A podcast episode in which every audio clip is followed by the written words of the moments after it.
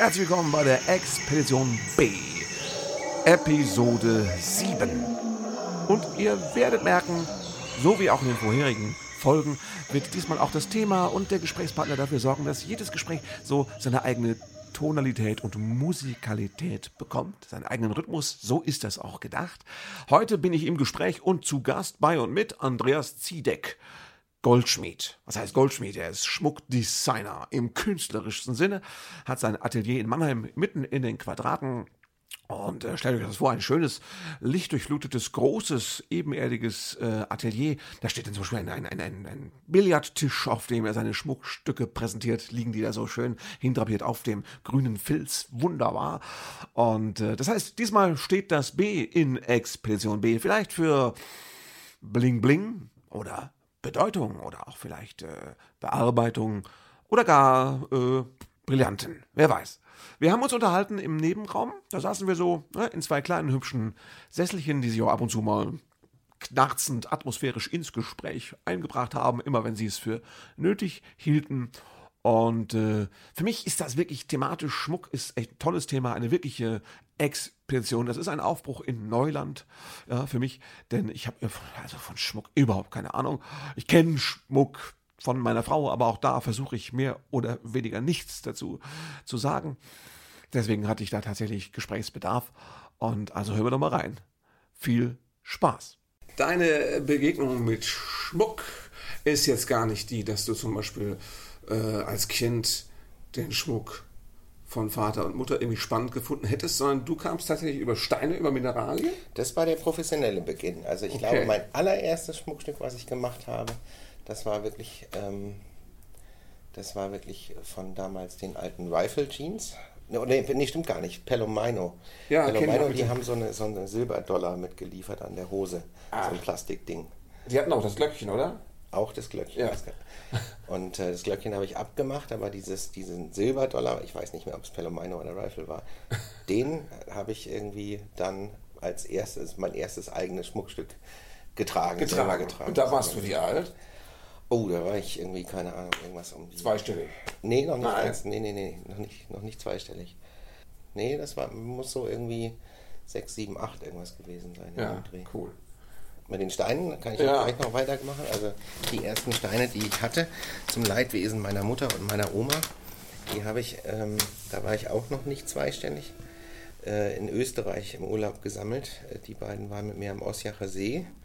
Da habe ich schwimmen gelernt, und in den Bergen rumkraxeln und Quellen suchen. Und in den Quellen glitzerten dann immer diese Glimmersteine. Ich habe Tonnen von diesen Steinen äh, in die Säcke, Rucksäcke und sonstiges ja. meiner, meiner Mutter und meiner, Groß, meiner Großmutter geladen, weil das ist alles wertvoll gewesen und die mussten das mitnehmen. Da ja, ist doch schön. Also ich habe ich hab Schnecken gesammelt, ja. zwar lebende. Das war eigentlich relativ gesehen schlimmer für die Eltern. Ein bisschen schleimiger, die Angelegenheit. ja, nee, das verstehe ich. Und ähm, Hast du, hast du, hast du erst noch andere Berufswünsche gehabt? Nee, das ist ganz lustig. Also das ist wirklich so, ähm,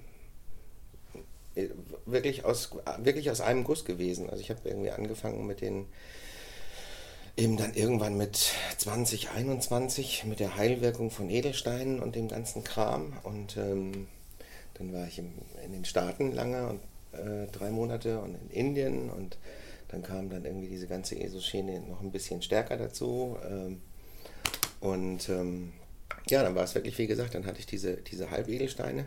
In Indien am Zoll haben sie mich wahnsinnig einge fast eingeknastet, weil ich irgendwie mit einem Hämatit-Ei im Brustbeutel im, in den Arabischen Emiraten aussteigen so, musste. Äh, wir mussten umsteigen. Ja. Und so ein Hämatit-Ei ist eigentlich einfach nur Eisen. Okay. Aber es war fast, fast faustgroß und ich trug das um den Hals an einem Lederbeutel also, ja, und hatte also nicht daran gedacht, dass es vielleicht irgendeine Problematik geben könnte mit dem Gerät. Und zack war ich rausgewunken und zack war ich irgendwie äh, in der Zoll-Sonderstelle mit drei Mann mit Maschinengewehr und ja. die haben das Ding dann von oben bis unten untersucht, bis ich dann wieder gehen durfte, glücklicherweise. Und bei, ähm, bist du denn immer noch bei den Steinen? Ähm, nee, das war ja dann ein, ein ganz anderer Weg. Also ich habe ja, ja, mit, denen, mit den Sachen angefangen und dann äh, habe ich Praktika gemacht in verschiedenen Goldschmiedewerkstätten, weil ich eben gedacht habe, Mann, muss mal irgendwas mitmachen. habe nach Werkstätten in München damals gesucht, ähm, die spannende alte Techniken haben. Habe da eine kleine Werkstatt gefunden mit äh, einem schrulligen alten Meister. Das war toll. Der hat irgendwie noch so eine Uraltwerkstatt gehabt. Ähm, nebenher habe ich mein Geld auf dem Bau verdient und habe bei dem dann irgendwie zwei Tage oder drei Tage die Woche ähm, arbeiten dürfen. Bisschen was für ihn, bisschen was für mich. Ähm, und dann mit wachsenden goldschmiedischen Fähigkeiten ist natürlich auch immer mein Anspruch gestiegen. Dann habe ich mir andere Werkstätten gesucht, die technisch anspruchsvoller waren. Und dann habe ich gedacht, so jetzt, ähm, jetzt kann ich mir vorstellen, das auch als Beruf auszuüben. Habe eine Lehrstelle gesucht äh, und dann eben hoch im Norden in Worpswede eine Lehrstelle gefunden in der Werkstatt, die sehr, sehr, sehr, sehr gut war. Einfach. Das klingt jetzt aber total zielstrebig. Ähm, das hat sich einfach so ergeben. Ich habe da nicht drüber nachgedacht. das war wie, ähm, ja, also das war einfach so ein, das ist immer aus einem Bedürfnis raus entstanden. Hm. Wobei jetzt dieser Dualismus von äh, Baustelle und äh, Goldschmiede, das klingt, das ist, das ist cool. Das ist naja, ja zu dem Bedürfnis, äh, Goldschmied zu werden, äh, bekam noch das Bedürfnis, auch was essen und trinken zu wollen. und also musste man ein bisschen Geld verdienen. Ja, nee, aber das, äh, das zeigt, ich meine, also das ist ja jetzt mal von den beiden Bildern her, Baustelle und Goldschmiede, das ist Kraft und Feinheit. Das, mhm. das sind also doch zwei Seiten, die du in dir trägst quasi. Denke schon, also das war lustigerweise auch äh, Teil mit Einstellungsvoraussetzungen in meinem Vorstellungsgespräch in, bei meinem Lehrherrn dann späteren. Ähm, äh, da ging es wirklich darum, dass er sagte, ähm, zum Abschluss, und kannst du einen Akkuschrauber halten? Mhm. Ähm, weil wir müssen nämlich das Haus renovieren ähm, und du musst mit ran. Und kannst du Trockenbau, äh, kannst du gipsen. Ja, natürlich. Ja, ja, ja. Alles klar. Als Goldschmied bist du ja ein Kreativer, der quasi, der, du bist, das heißt bei dir auch Kollektionen oder sowas? Gibt es so Reihen? Ja, ne? du hast Themen, an denen du dich mal eine Zeit Themen, lang abarbeitest. Genau, ja. Und äh, entwickelst du die, wie sie kommen, oder hast du da so Ziele, sowas wie Deadlines? Also sagst du, ich brauche jetzt im Herbst was Neues, mit dem ich raus will? Oder äh, entwickeln sich die Ideen unabhängig von Terminplan? Also die Ideen entwickeln sich ähm, ziemlich unabhängig vom Terminplan. Ähm, ich habe ein schönes großes Atelier, wie du gerade gesehen hast. Ähm, dementsprechend viel Platz, äh, Ideen rumliegen zu lassen. Also genügend Zeit, immer wieder mal drauf zu gucken und äh, ein bisschen was weiter dran zu basteln und dann wieder Termingeschäfte zu haben und so. Das heißt, ähm, da bin ich eigentlich selten unter Termindruck und erst wenn ich das Gefühl habe, so jetzt kommt irgendwie was, da bewegt sich was ähm, in, der, in der Gestaltungsgeschichte oder auch in der Thematik einfach, ähm, dann fange ich an, mit den Sachen an den Start zu gehen. Ja, lustigerweise ja auch, ähm, um darauf nochmal zurückzukommen. Ähm, ich habe ja dann in Amsterdam noch studiert, nachdem ich mich selbstständig gemacht habe als Goldschmied. Habe dann äh, klassisch Handwerk äh, im Prinzip eigentlich ausgeübt, das hat mir aber nie gereicht. Hm. Und ähm, weil du vorhin sagtest, zielstrebig und ich sagte Bedürfnis. Es war mir immer ja. ein Bedürfnis, mich irgendwie weiterzuentwickeln und was, was, was Neues auszuprobieren und ähm, ja, Grenzen zu verlegen, sage ich mal. Die Grenzen sowohl im Handwerk als auch ähm, in, der, in, der, äh, in der philosophischen äh, Ebene oder der, der thematischen Ebene zu gucken, wie kann man sich Schmuck nähern. Und so bin ich dann nach Amsterdam gekommen ähm, zum Studieren, dort eingeladen worden, weil das ein äh, extrem, äh, wie soll ich sagen, philosophischer Ansatz war. Mein Dozent da, der ging wirklich auch sogar so weit, dass, äh, dass er sagte, wenn ich äh, äh, an die Schlange des Lebens denke, wo der Kopf in den Schwanz beißt, ist das eigentlich schon ein Ring. Mhm. was kann man daraus okay. entwerfen? Also äh, ist alles, was ein Loch drin hat, schon ein Ring oder reicht sogar nur der Gedanke an einen Kreislauf, an einen Zyklus? Mhm. Und was hat das mit Schmuck zu tun? Und dann das wieder zurückzuholen in äh, Körperbezogenheit, in, äh, in was, was mit dem, ja, mit dem menschlichen Kreislauf irgendwie auch zu tun hat. Ähm, gibt's der, es gibt ja sicherlich auch verschiedene Schmuckschulen und sowas. Ähm, du hast gerade jetzt von, von, von so einem philosophischen Ansatz gesprochen und von Körper, der den Schmuck dann tragen soll. Gibt es dann auch Schmuckmacher, die Schmuckstücke im luftleeren Raum entwickeln, die jetzt gar nicht an den Mensch tragen, äh, denken, der ihn tragen soll? Das denke ich schon. Also das war auch ähm, mein erster Ansatz. Das ist also das ist aber so ein bisschen aus den 70er, 80er Jahren mhm. rübergerutscht. Also gibt es einfach Schulen oder, oder, oder Ausbildungen oder, oder auch äh, einfach Ansätze im Schmuck, wo Leuten das wichtig ist, dass es einen Bezug zum Körper hat, dass es auch die, die Idee einen Bezug zum Körper hat. Also wie bei mir bei den Insekten, die sind ja, immer um uns rum, ne? die fliegen um uns rum, ähm, die haben einen Bezug zum Körper. Äh, oder eben, dass ich sage, ähm, das Ding ist einfach ein Schmuckstück, ich modelliere das, äh, es ist eine Skulptur, äh, die funktioniert genauso, wenn ich sie irgendwo hinlege. Also diese, diese beiden Aspekte, die standen sich lange gegenüber und ich habe das dann halt versucht zu verbinden. Und es gibt halt Leute, die eben diese Verbindung suchen und Leute, die einfach rein auf den, äh, quasi sich mit der, mit der bildenden Kunst messen. Äh, jetzt hast du es ja gerade eben schon erwähnt, Stichwort Fliegen. ja, ich weiß nicht, ist das, äh, ist, das, ist das einer deiner Renner? Ist das die Sache, mit der du viel Aufmerksamkeit erregt hast? Auf jeden Fall. Also, ja, also weil ich meine, das musst du sich jetzt den Podcast hören, die sich nicht auskennen, aber erzähl, äh, du hast Reihen gemacht mit, wie heißt die Technik? Sind das galvanisierte oder irgendwas? Fliegen? Jetzt sind galvanisierte Fliegen. Also der erste, der erste Schritt. Also echte tote Viecher, genau. die zu Kunst Schmuck werden. Genau, so ist es. Fun Fact, wo kriegst du die her? Äh, die liegen überall rum. Gut. Immer wenn ich irgendwas finde, was Spannendes, sammle ich das auf und nehme dich mit und dann äh, gibt es äh, ja, gibt's entweder eine, eine, eine, schöne Form und die, die mache ich dann und dann. Äh, Hast du beim Fliegen verarbeiten, so ähnlich wie Frankenstein, äh, erst auch viele Fehlschläge gehabt? bis, bis keine Monster mehr so entstanden sind, sondern Schmuck. Nee, da ist aber also am Anfang Monster äh, kamen glücklicherweise. Ach doch, die, die, erste Versuch, stimmt, da haben wir versucht, die, die äh, ganz direkt zu gießen, ohne diese Galvano-Übertragung. Ja ähm, zusammen mit einem Freund von mir, der Zahntechniker ist, also das ja, okay, direkt, verstehe, direkt, ja. direkt eingebettet, ähm, dieses, dieses Insekt und die gegossen und da sind halt wirklich eigentlich nur Fragmente rausgekommen. Weil die äh, zu, äh, zu, fragil sind. Die sind einfach viel, viel, viel zu dünn. Also es geht einfach gar nicht. Und dann war halt die Überlegung, wie kriege ich den Transfer hin, dass dieses Insekt ähm, stabil genug ist, äh, aber quasi die, die ganze, die ganze äh, Feinheit, die ganze ja. Ästhetik, die da drin steckt, irgendwie äh, dass die die nicht verliert ja. und trotzdem aber eben die Materialität ändert. Das war natürlich auch spannend zu gucken, ähm, wenn eine Fliege nicht mehr schwarz ist, äh, wenn die silbern glitzert oder golden glitzert, ähm, was macht das mit dem Betrachter? Ja. Wie viele Fliegen hast du bis jetzt verarbeitet? Ähm, einzelne Fliegen würde ich mal sagen etwa 30, 35. Ja.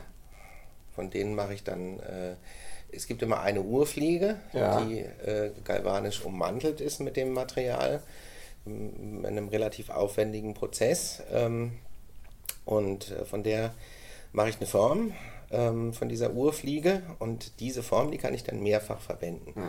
Das heißt, ich kann ungefähr von jeder von dieser 30, 35 Fliegen ähm, etwa 30 Abgüsse machen, mhm. bis die Form dann nicht mehr fein genug ist ja. und man ein neues Tierchen verloren gehen. Genau. Verstehe.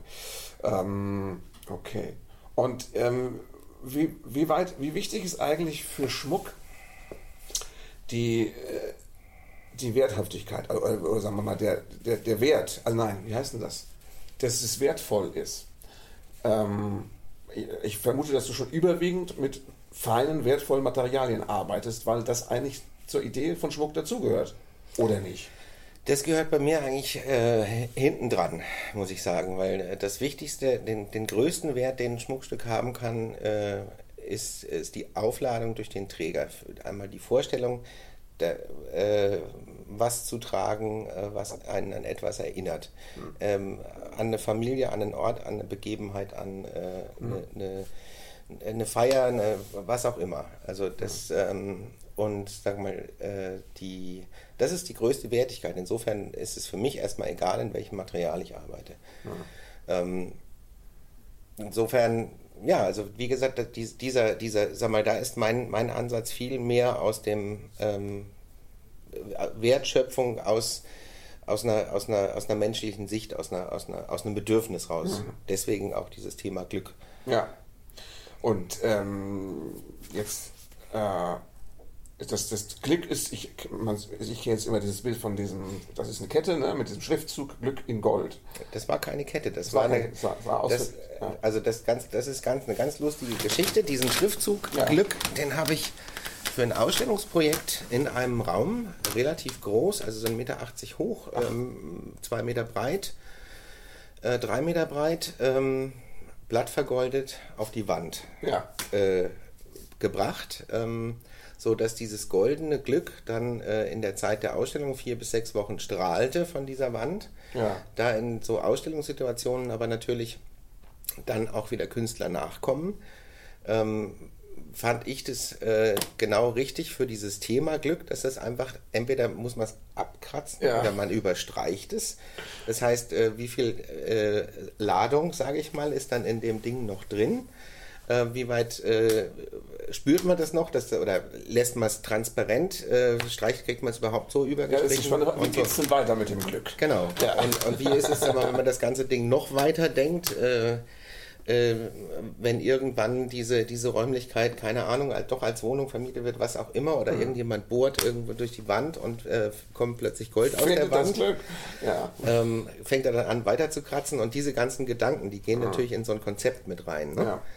Und ähm, das sind im Prinzip Gedanken, die ich mir auch mit jedem, mit, also mit jedem Schmuckstück mache und ähm, natürlich ganz besonders, wenn, wenn Menschen zu mir kommen und was angefertigt haben möchten, ähm, da bin ich immer auf der Suche nach dem, was sie halt glücklich macht. Also und äh, Das heißt, du machst auch quasi individuelle Beschmuckung. Leute kommen und sagen, ich bräuchte mal was. Genau. Das gibt's nicht. genau. Ja. Ist das häufig? Mm, äh, am häufigsten mit, mit Partneringen, ähm, aber natürlich dann eben auch in der, in der Hinsicht, ähm, ja, dass ich eben auch da äh, mit den Leuten versuche zu gucken, ähm, was sind denn ihre persönlichen Geschichten. Also, ähm, weil bei diesen Partneringen sind auch immer konzeptionell sind Worte mit drin, die Art der Herstellung äh, fließt damit ein. Ähm, also sowas wie beim Handwerk, das ist ja das Schöne, dass es, äh, dass es fast, äh, ja, also sowas Sinnbildliches hat irgendwie. So ein Ring, der muss erstmal durchs Feuer gehen. Äh, der ist erstmal krumm und schief und unrund und da muss man was zusammenschweißen. Ja. Äh, Oder bei den, bei den Hautabdrücken, mit den Hautabdrücken des, des Partners innen im Ring. Äh, da ist das Paar da, die machen ein Ritual bei mir zusammen, wo sie beide die Finger ins heiße Wachs tauchen müssen, von dem ich dann diesen Ring gieße und so weiter und Ja. so fort. Ne? Und das so ähm, kommen dann halt äh, die Leute nicht mit quasi nicht mit einer mit einem, ich möchte einen großen, tollen Smaragd äh, kaufen, äh, der mit so und so viel Gold bestückt ist, Ja. sondern ähm, mit einer Idee, ähm, äh, ich hätte gerne einen Ring und dann fange ich an, mir Geschichten erzählen zu lassen. Das ist ja fast, das klingt ja fast wie, wie ähm, eine therapeutische Arbeit. Ähm, ja, so, wa- so hoch würde ich das jetzt nicht hängen, weil ich hoffe ist, nicht. da sich auch keiner drauf. Aber Ich hoffe.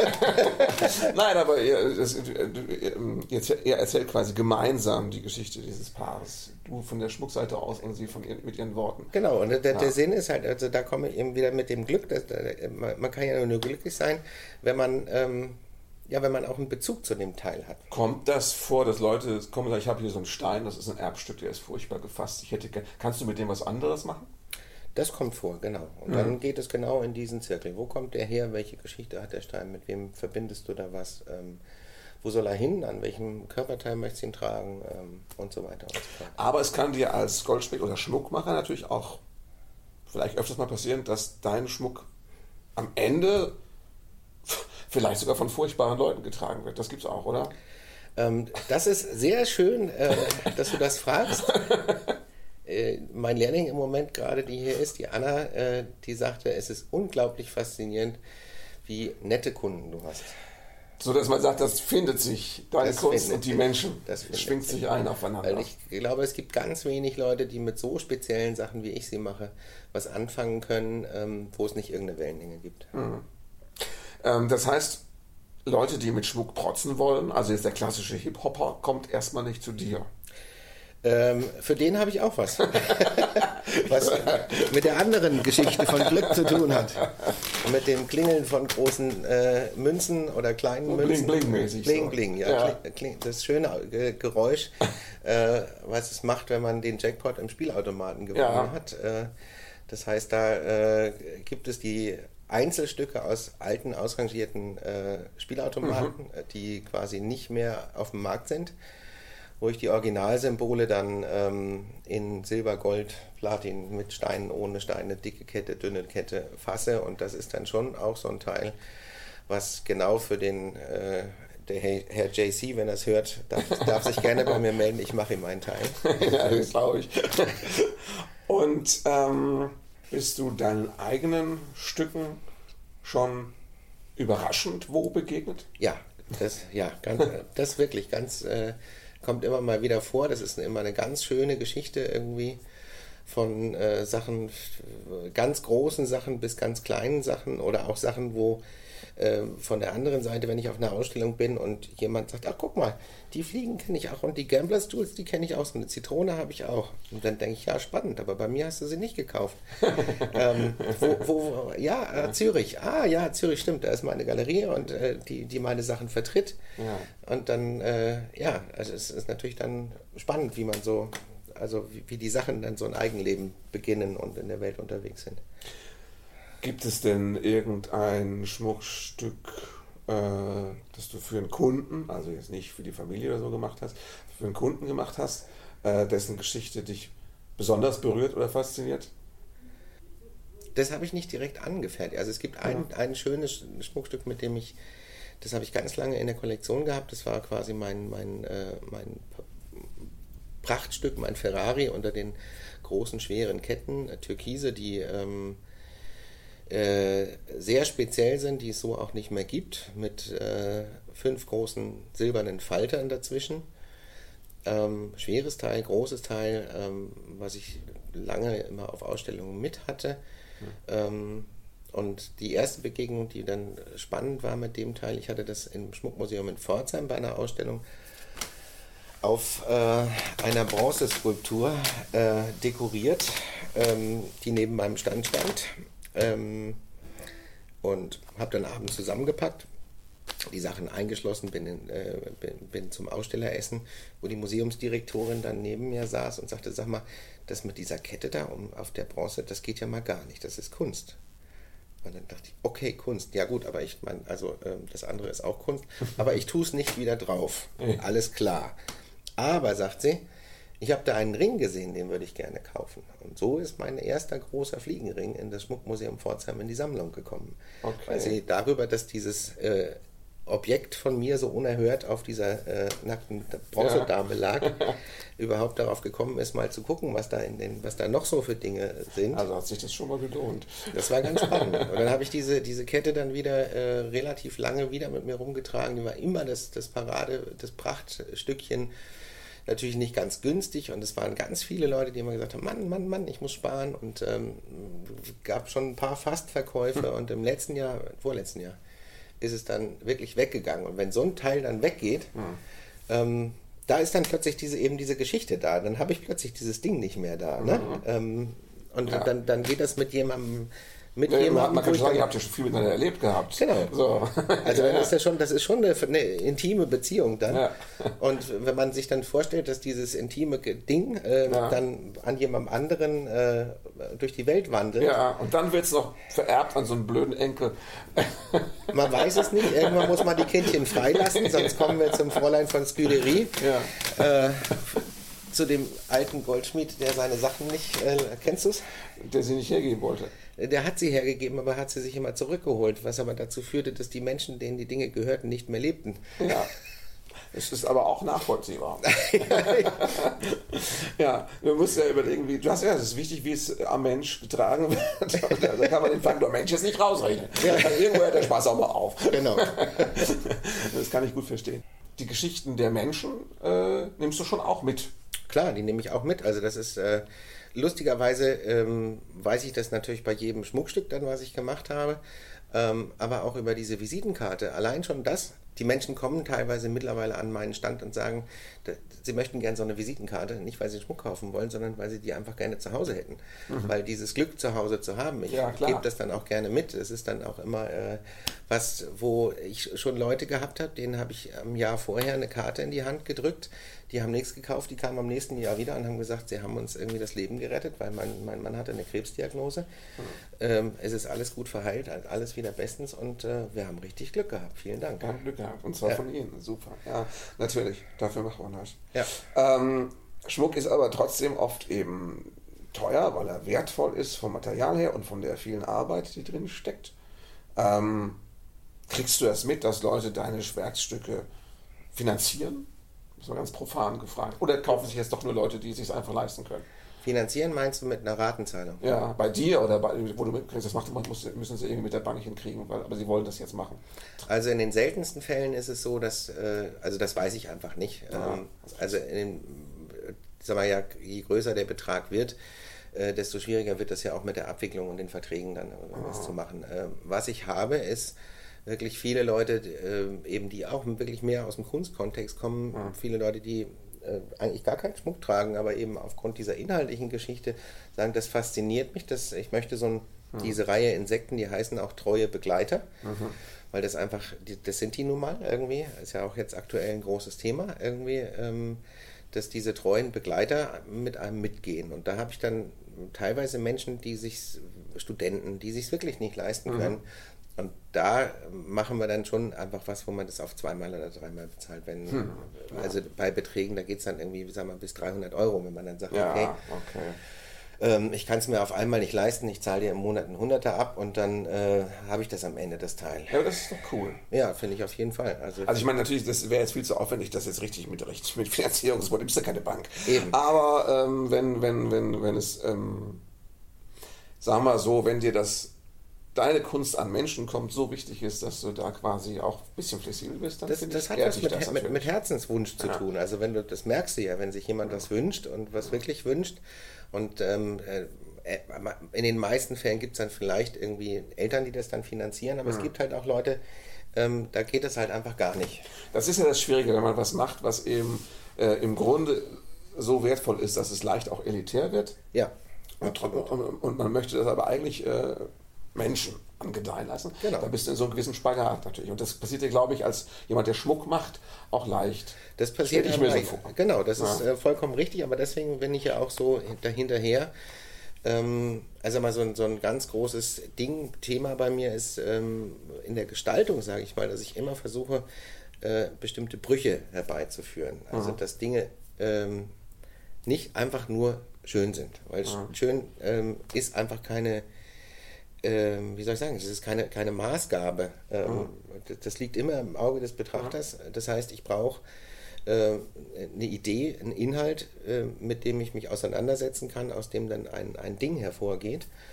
Ähm, das war mein allerschlimmstes Erlebnis, nachdem ich meine Lehre beendet hatte, mich selbstständig gemacht habe, meine erste eigene Atelierausstellung gemacht habe.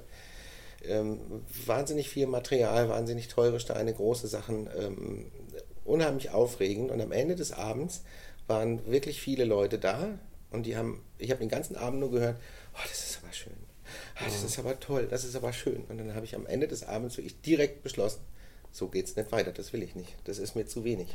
Das ja. mache ich nie wieder.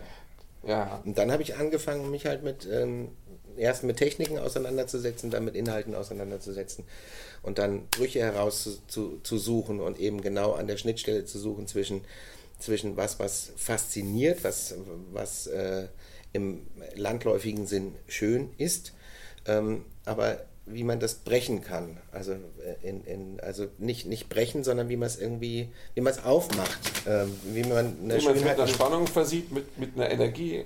Genau, also die, im Prinzip ja. diese Aufladung, dieses, ja. diese berühmte Aufladung, die dann irgendwo dahinter steckt. Wie, wie kann ich aus einem selbstgeknützelten Kaugummipapierring mhm. ähm, ein, ein spannendes, eine spannende Arbeit machen. Hm, ja. Ähm, wie wichtig ist ähm, der Austausch mit Kollegen? Ist das wichtig oder ist es hinderlich? Nee, das ist überhaupt nicht hinderlich.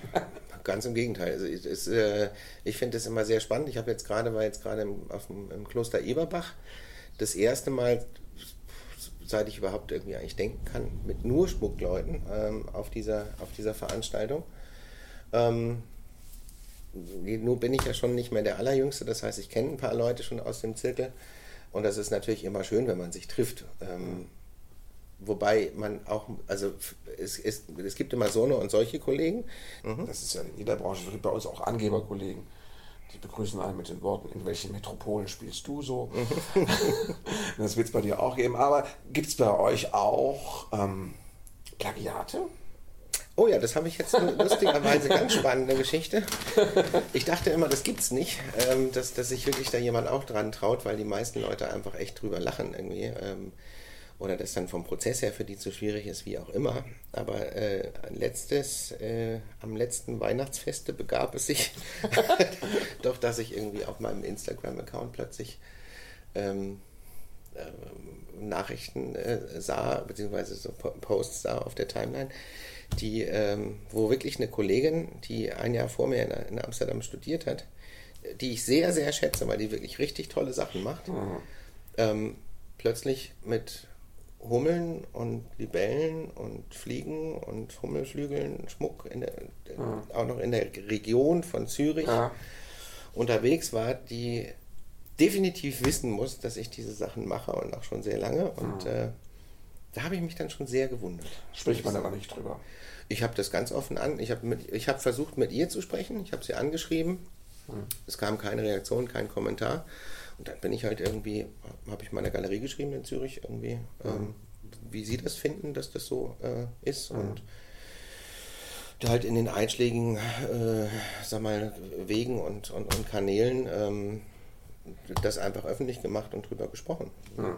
was die Leute so davon finden. Ja. Siehst du mal, es gibt es überall, verrückt. Und ich meine, schlussendlich kann ich es nicht verhindern, ne? nee, wenn jemand sowas macht. Das ist kein Gebrauchsmusterschutz auf galvanisierte Fliegen. Nee, nee, also schlichtweg nicht, aber ich meine, ich finde es einfach, einfach peinlich, wenn jemand irgendwie, ich mache diese galvanisierten Fliegen seit über zehn Jahren mhm. und wenn jetzt jemand dann kommt und eine, eine, eine galvanisierte Fliege auf den Ring setzt und sagt, das ist total toll, ich habe das gemacht. Ja. Das, bei uns ist das dann immer so in der also Branche, dass, dass jemand selben erst A klein ist, ja. weißt du? Ich weiß nicht, das ist bei euch wahrscheinlich. Ja, bei uns passiert das immer, dass mal jemand einen selben Gag hat und ja. dann sagt man, vielleicht lag es auch ein bisschen in der Luft, mhm. vielleicht war es der zu naheliegende Gag, aber man weiß doch eigentlich, das ist doch eigentlich der Satz von dem Kollegen mhm. oder der hat doch das Thema da schon, das weiß man doch eigentlich. Und dann passiert es manchmal, dass Leute sagen, äh, Leute, die quasi, wo es heißt, der hat doch das jetzt geklaut, da, dann ist dann alles zerknirscht und sagt, scheiße, ich habe das echt nicht gemerkt. Das passiert ja. ja. Aber das würde einem jetzt, glaube ich, mit galvanisierten Fliegen nicht passieren, dass man merkt, ups, jetzt sehe ich gerade. Nee, ja zumal die, die, die, äh, die, die, Dame, um die es geht, die, die kennt mich, wie gesagt, seit, seit 15 Jahren. Und äh, die ist auch auf meinem, kennt mein Facebook-Profil, die kennt auch meinen Instagram-Account. Die kriegt die Kommentare auch alle mit. Die hat auch gesehen, dass die, die, dass die Sachen eben auch in den Museen liegen und auch bei den Galerien liegen, eben auch mhm. in Zürich.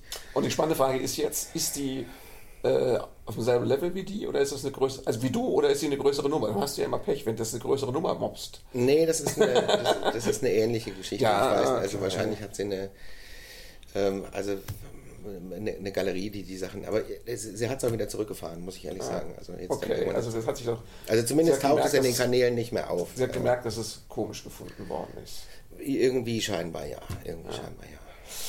Ja, okay, das hätte ich jetzt. Siehst also es gibt eben auch, wie gesagt, die anderen äh, Sachen, die Begegnung. Ich habe eben jetzt auf dieser Schmuckweg da im Kloster Eberbach. Ähm, da ist ein, eine Gesellin von einem Kollegen aus Radolfzell, ähm, die sagt, Mann, total geil, irgendwie was, ich arbeite auch mit Insekten.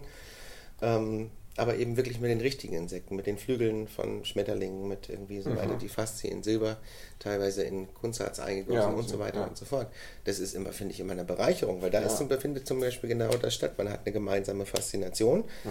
Sie sagt, wenn du mal irgendwas brauchst, ich habe hier äh, das Museum, äh, die, die, das Naturkundemuseum oder was, ein Schmetterlinghaus in, in, auf der Insel Mainau von denen kriege ich immer viele Sachen, wenn die, wenn die Tiere irgendwie tot rumliegen, wenn du irgendwas brauchst, sag gern Bescheid.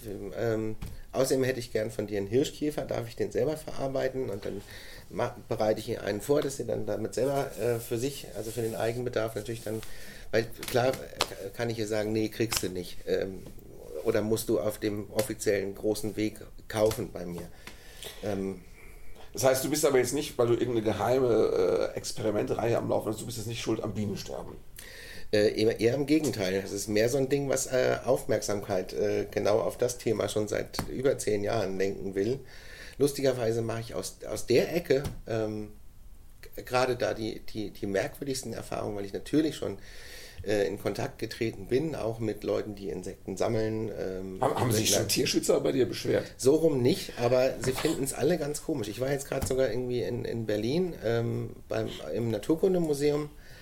Ähm, da war ein großer Kon Kongress eben über äh, von, von, von jemandem, den ich sehr acht schätze, äh, Insect Respect, der hat ein Label gegründet ähm, und versucht da eine große Aufmerksamkeit medial drauf zu, drauf zu lenken.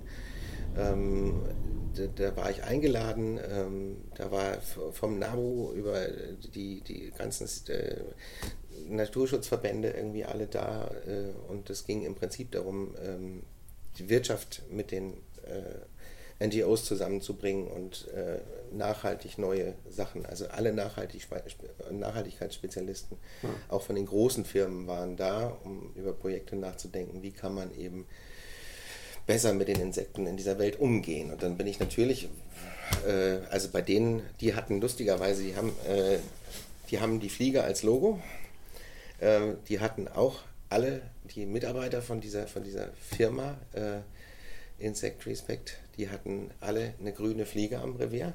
Aber ich war der Einzige mit der goldenen Fliege. das, war das höhere Rangabzeichen eigentlich. das höhere Reinheitsgebot, genau.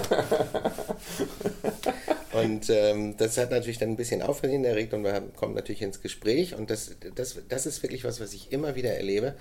Die Biologen, die sind alle total fasziniert. Ich habe ganz viele auch von den, die, die den Schmuck von mir kaufen, weil sie dann eben ein biologisches Interesse an den Sachen ja. haben, die es spannend finden die Museen. Die würden auch sagen, wie, wie, sonst, wie kriegt man sonst als normaler Mensch eine Chance, die Schönheit einer Fliege äh, studieren zu können, genau. wenn es nicht ein Schmuckstück ist. Genau. Ja, ja. Und ähm, die andere Seite, die, die Seite, die sammelt, also die, die Insektensammler ähm, und das Museum, ähm, die, die haben wahnsinnig Schwierigkeiten damit. Ähm, was ich immer, ja, also ich stehe immer wirklich so ein bisschen irgendwie fragend davor und denke irgendwie, nee, das machen wir nicht, nee, das ist irgendwie nichts. Das Museum, der hat die, die Sammlungsleitung von, die machen gerade ein Riesenprojekt, die digitalisieren ihre gesamte Insektensammlung von dem Naturkundemuseum Berlin. Das sind Millionen von äh, Präparaten, die da irgendwie äh, ja. digitalisiert werden. Und dann habe ich halt mit ihnen gesprochen, mit der Sammlungsleiterin da, und die sagte, ja, wir haben eh schon äh, nach außen hin einfach ein Riesenproblem, weil wir einfach ein Museum sind, was nur Tod darstellt. Ja, verstehe, klar. Das, ist ja rum. das heißt, ähm, ja. ich, ich kann Ihnen da leider nicht helfen mit der Sache. Ne? Ja. Ähm, jetzt im äh, Museum Sinclair in äh, Bad Homburg ist eine Ausstellung, die heißt Artenreich. Da geht es exakt genau um die Fliege, um die Fliege in der Kunst. Ähm, und wenn dann das Thema Schmuck kommt, dann sind die Kuratoren alle sofort Schmuck äh, teuer, Geld, äh, äh, äh kein Inhalt, hat nichts mehr äh, mit uns zu tun, ist nicht, äh, nicht die reine, also ja. so.